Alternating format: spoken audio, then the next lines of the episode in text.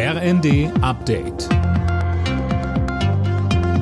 Stündlich neu. Auf den Punkt informiert. Ich bin Imme Kasten. Guten Tag.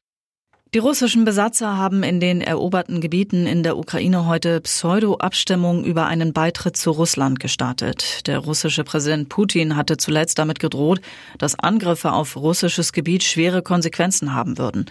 Der Vorsitzende des Auswärtigen Ausschusses Michael Roth sagte im ZDF. Wir dürfen uns davon auch nicht einschüchtern lassen, dass jetzt Putin immer wieder mit einem Atomschlag droht. Aber wir müssen halt unseren Bürgerinnen und Bürgern auch immer wieder erklären, es ist eine sehr, sehr gefährliche Situation. Nicht nur, weil Russland die Ukraine überfallen hat, sondern weil Putin die Landkarte Europas völlig neu zeichnen möchte und die Ukraine vernichten möchte. Und das berührt auch unsere Sicherheitsinteressen. Der Tod einer jungen Iranerin nach ihrer Festnahme durch die Sittenpolizei treibt nicht nur die Iraner selbst weiter auf die Straße, auch Deutschland fordert nun Aufklärung. Die Frau soll angeblich ihr Kopftuch nicht den strikten Regeln entsprechend getragen haben.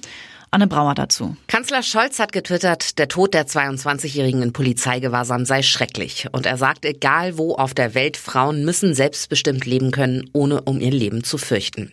Der Tod der jungen Frau hat eine Protestwelle im Iran ausgelöst. Die Iraner protestieren gegen das System und die strikten Regeln gerade für Frauen, auch wenn die Sicherheitskräfte versuchen, die Proteste mit Gewalt niederzuschlagen. Aktivisten berichten von mehr als 30 Toten.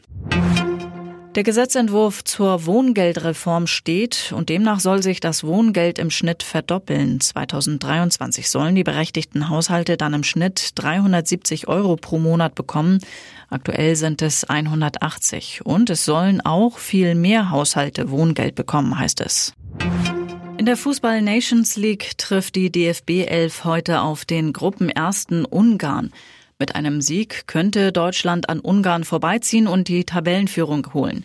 Bundestrainer Hansi Flick muss allerdings Corona-bedingt auf Stammtorwart Manuel Neuer und auf Leon Goretzka verzichten.